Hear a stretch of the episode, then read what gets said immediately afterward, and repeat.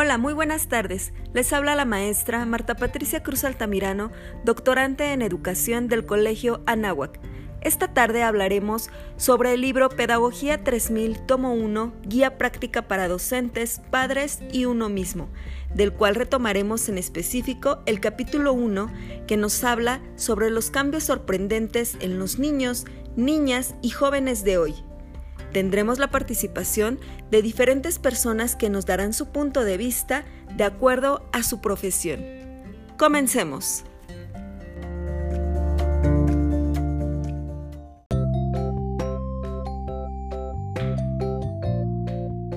Las nuevas pautas de ser y de comportamiento de los niños, niñas y jóvenes de nuestra actualidad apelan a un giro trascendental para la educación este giro pues nos concierne a todos y a todas, porque somos protagonistas del mismo y es necesario aprender los nuevos conceptos del milenio.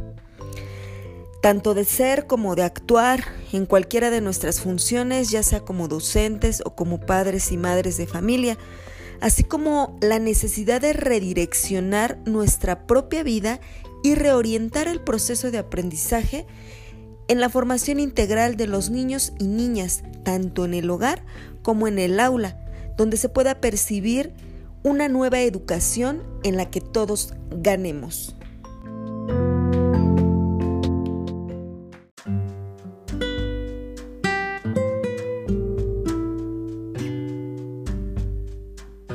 Los niños, niñas y jóvenes de este milenio pueden tener cualquier edad o a los que nos estamos refiriendo pueden ser personas de cualquier edad, no justamente las que han nacido hace unos cuantos años, sino personas de todas las edades, niños, adolescentes, jóvenes, adultos y por qué no hasta ancianos, porque a lo que nos estamos refiriendo es a este tipo de características que tienen las personas de este milenio. Ajá. Eh, de alguna manera, estas personas tienen talentos innatos excepcionales de mayor percepción y sensibilidad que se aprecia tanto en ámbitos fisiológicos, afectivos, emocionales, éticos, conductuales, cognitivos, sociales, psíquicos y espirituales. Pero vamos a escuchar qué es lo que piensan los docentes en la actualidad sobre los cambios que se han venido dando en los niños, niñas y jóvenes, ya que muchos de los, de los docentes nos vemos asombrados con las características actuales de estos niños o de estos jóvenes porque se tiene la idea de que muchos de ellos son traviesos, que no obedecen, no hacen caso, no logran permanecer sentados cinco minutos en sus sillas, pero que también llegan a ser amorosos y brillantes. Sin embargo, su comportamiento y modo de aprender son muy distintos. Para esto tenemos la participación especial de la profesora Rebeca Navarro, licenciada en Educación Especial. Ella, de alguna manera, nos va a brindar su testimonio sobre qué es lo que piensa, qué es lo que ha vivido en relación a este tipo de personas de este milenio a las que nos estamos refiriendo. Profesora, muy buenas tardes. ¿Qué es lo que está pasando en la actualidad? ¿Por qué estos cambios tan sorprendentes en los niños, niñas y jóvenes de este milenio?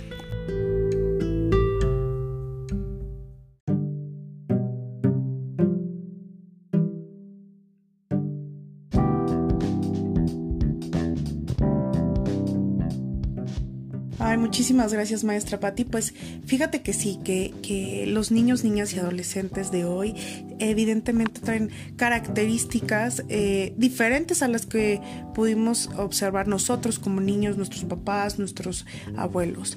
Sin duda, este ha sido un fenómeno que ha llamado la atención de muchísimos profesores de muchísimas situaciones pedagógicas y es increíble poderlo observar y nosotros reinventarnos en nuestra manera de poder brindar, acompañar a los chicos. Y todo esto eh, es, generado, decías tú, ¿no? Que pasan un buen rato sentados los chicos cuando antes esto era algo sumamente extraño. ¿Qué está pasando? Pues que los chicos están potencializando habilidades de maneras eh, que no pensábamos que fuese a funcionar, ¿no? Por medio de un teléfono. Estamos viendo también cambios sociales, ¿no? De, salud en cuanto al, término de, de, todo lo que está pasando en el mundo, en nuestro país. Entonces nosotros nos hemos tenido que reinventar como individuos, como ser humano, y se ha reflejado en tu especialidad, siendo profesor, siendo niño, siendo papá. Que sí puede seguir funcionando y que no. Ahí sería la pregunta. Sin duda nos enfrentamos a una ardua tarea que es reconocer a este niño, a esta niña, a este joven con estas habilidades y capacidades, potencializarlas y desarrollarlas para brindar esta calidad de vida durante su educación y eh, la vida cotidiana. Ahora, ¿por qué está pasando esto? Yo siempre he dicho que es multifactorial. Es el contexto sociofamiliar, cómo vivimos, dónde vivimos, cuáles son nuestras normas, nuestros límites. Eh, vivimos en un ambiente armónico, sano, pacífico. Hay violencia, hay, eh, están los roles bien definidos. Ahora, eh, el tema de pandemia evidentemente los chicos han tenido que ser casi casi que obligados a permanecer sentados frente a una compu, a una tele o a un celular más de cinco minutos. Porque así ha sido el medio de socialización y el ser humano es un ser sociable. Entonces, eh, bien o mal, ¿no? Ha funcionado por ahora. ¿Cuál es el reto que tenemos como profesores? Es un reto enorme es un reto. Nosotros, nosotros aprendemos, eh, aprendimos a leer, a escribir, aprendimos español y mate de cierta manera. Y cuando crecemos pensamos en replicar esa manera. Y hay muchas veces que no es así, que no va por ahí, que hay un chico que así no le funciona, que tienes que, que, que tú aprender otra manera para poder llegar a esos chicos. Y eso es lo que va a estar pasando, que nosotros adultos vamos a tener que, poner un alto total, observar, analizar y crear y diseñar situaciones, estrategias tanto específicas como diversificadas para la atención de nuestros alumnos, de estos niños, niñas y jóvenes.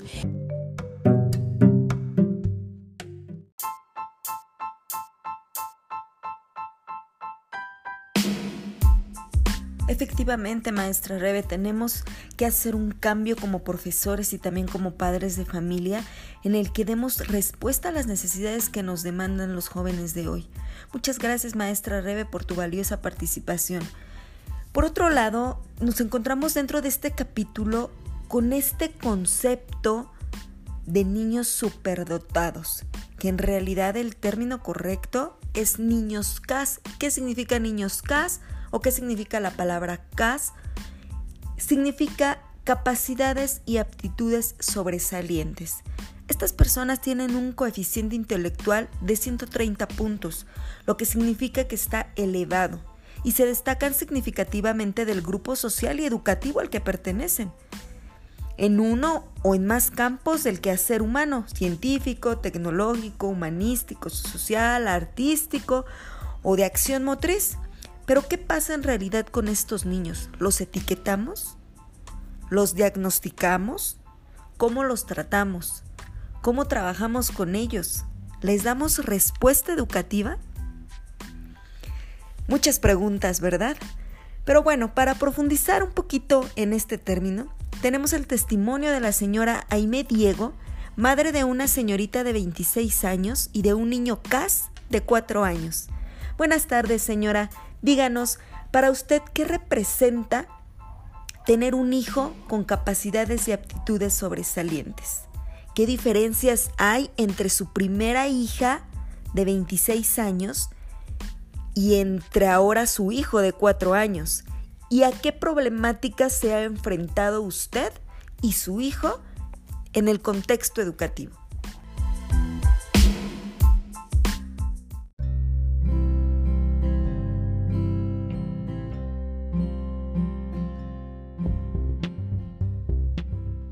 Para mí es todo un reto, me pone en jaque a cada rato. Me sorprende cada vez que me habla de temas muy avanzados para su edad. El ver que el aprendizaje de mi hijo es muy diferente al de otros niños me preocupa. Me preocupa que me vayan a hacer falta las herramientas necesarias para poder ayudar a mi hijo a que sea un niño feliz y realizado. Es todo un reto, lo vuelvo a, repetir.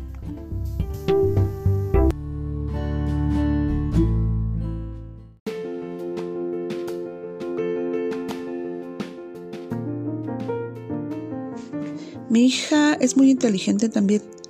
La diferencia entre ella y Mateo es que Mateo es más intenso en cuanto a los temas que le interesan. Va al fondo de ellos, investiga todo. Es muy curioso. Ve hasta el último detalle, no se queda con ninguna duda.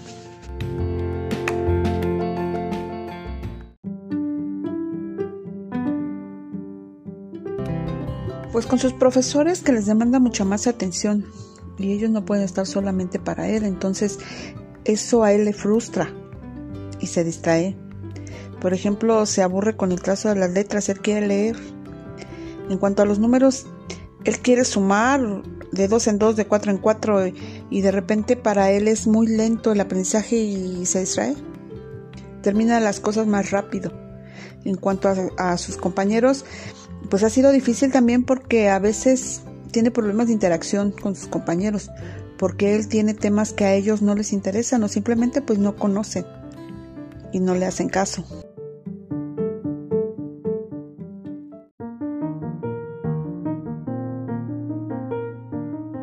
Qué difícil tarea, señora Aimé, pero sin duda estoy segura que su hijo tiene grandes padres, los cuales buscarán los medios necesarios en cualquier contexto para que su pequeño logre integrarse favorablemente y mejor aún valorando y poniendo en práctica cada una de sus capacidades. Muchísimas gracias por su testimonio. Y bien, cabe mencionar que no todos los niños de este milenio son o deben ser reconocidos o nombrados como niños CAS, son solo un ejemplo de este milenio. En general, los niños, niñas y jóvenes nacidos del 2000 hacia adelante tienen características específicas que los hacen ser distintos a las generaciones pasadas. Dichas características se pueden resumir en las siguientes. Tienen bastante energía, duermen poco, tienden a estar activos todo el día, comen de manera errática, son veloces en todo lo que hacen y piensan, no les gusta ningún tipo de autoridad, cuando dicen no, nada los hace cambiar de opinión, son retadores y rebeldes, tienen buen sentido del humor, Pueden hacer varias cosas a la vez, les gusta la naturaleza y cuidar de ella, son excesivamente ordenados, introvertidos y sensibles y tienen una inteligencia interpersonal muy elevada. Sabiendo todo lo anterior, es necesario crear un sistema educativo diferente, para lo cual debemos tener en cuenta aspectos importantes que nos llevarán a implementar nuevas estrategias pedagógicas. Dichos aspectos los resumo de la siguiente forma.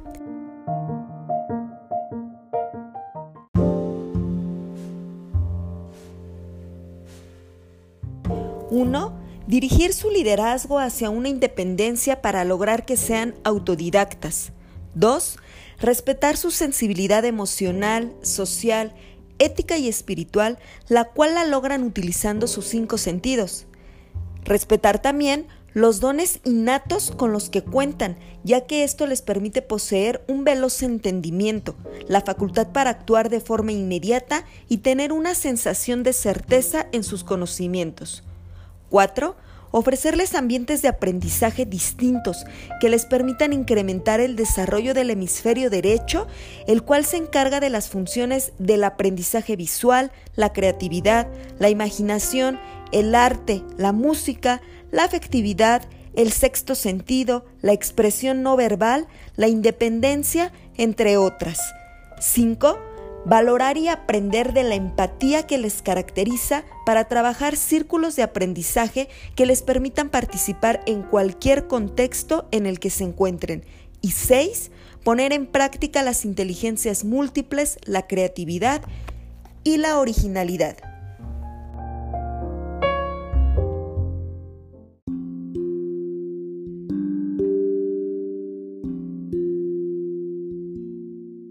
Llegamos al cierre de nuestro capítulo y es importante puntualizar que estamos frente a una generación de naturaleza precoz, madura, extremadamente sensible y empática, autorrealizada y autodidacta, a la vez espiritual y pragmática. Y es muy importante que como docentes, padres, madres, familiares, amigos, conocidos, valoremos y reconozcamos a nuestros niños y jóvenes de hoy. Hay que ayudarles en la construcción del aprendizaje, ya que en este proceso ellos descubren e incrementan su autonomía, su independencia, su tolerancia, la capacidad de razonar, y todo esto con el fin de potencializar su desarrollo. Agradezco nuevamente la participación de la maestra Rebeca Navarro y la señora Aime Diego. Sin duda alguna, experiencias y testimonios que nos dejan mucha tarea. Muchísimas gracias por escucharme. Se despide de ustedes su servidora y maestra en educación especial, Marta Patricia Cruz Altamirano. Hasta pronto.